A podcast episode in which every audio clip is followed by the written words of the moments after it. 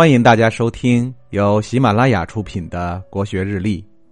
今天是一月十一日，公元一八五一年的今天，太平天国运动正式爆发。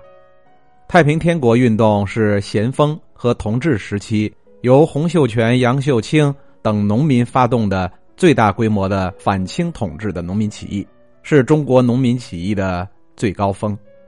在爆发这场农民起义之前，清政府到了统治的晚期，高层大面积腐败，大地主阶级土地兼并加剧，人民生活本来就非常困苦，土地兼并造成各地流民越发严重。流民的涌入又导致当地民众与流民之间的流血冲突不断，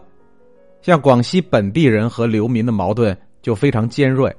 特别是鸦片战争以后，随着西方列强的商品在中国市场倾销，自然小农经济和手工作坊破产，国门被打开以后，广东不再成为唯一的通商口岸，又导致依靠苦脚力为生的农民越来越活不下去。在西方列强打开中国国门的同时，西方基督教开始广泛传播，加上广西地处清朝统治的边远地区，所以洪秀全等人利用宗教组织起底层人民，在广西发动了大规模的农民起义。一八五一年的一月十一日，洪秀全聚集两万多教众，在广西金田村正式宣布起义，国号太平天国。起义军刚开始采取流动劫掠式，又受到了清政府的围剿，一直没有得到喘息。后来在攻下永安以后，太平军一边抗击清军进攻，一边进行军政建设，战斗力大大增强。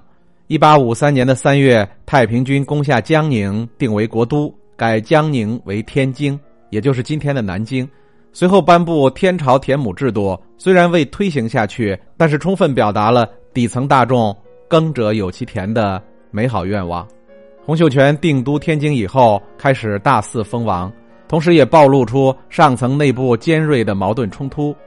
洪秀全在建立拜上帝教之前，称自己是天父耶和华之子。在传教初期，受到清政府的围剿，出现了群龙无首的局面时，杨秀清站出来自称天父。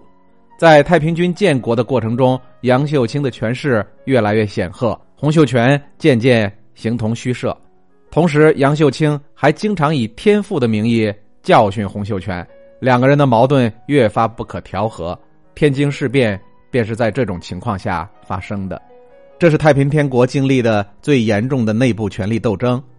这场斗争导致大批将领被杀，更为严重的是神话宗教思想体系。也随之崩塌了。洪秀全以拜上帝教的形式组织起来的太平天国军心民心涣散，天津事件也成为太平天国由盛转衰的转折点。后期虽然重用了李秀成等年轻将领，但是颓势依然无法避免。一八六四年七月，天津被攻陷，这也标志着太平天国运动的失败。今天的国学日历就分享到这里。最后和大家推荐我的新专辑《心态王者苏东坡》，让我们透过东坡先生起伏的人生，走进无比风雅的世界。